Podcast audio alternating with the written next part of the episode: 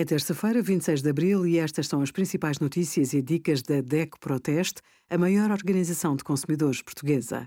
Hoje, em DECO.proteste.pt, sugerimos o regime de IRS jovem para pessoas entre os 18 e os 26 anos, o inquérito sobre a mobilidade partilhada em Portugal e os melhores do nosso teste a 38 fornos. Um cabaz de bens alimentares aumenta de preço de semana para semana. Para abastecer a dispensa de alimentos essenciais, os consumidores podem agora ter de gastar mais de 200 euros.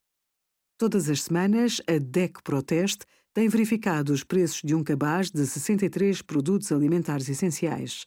Primeiro, calculamos o preço médio por produto em todas as lojas online do nosso simulador em que está disponível. Depois, somamos o preço médio de todos os produtos e, assim, obtemos o custo do cabaz para um certo dia. Esta análise tem revelado aumentos consecutivos.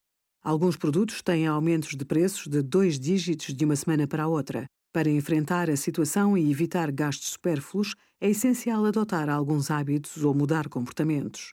Obrigada por acompanhar a DEC Proteste a contribuir para consumidores mais informados, participativos e exigentes. Visite o nosso site em deco.proteste.pt.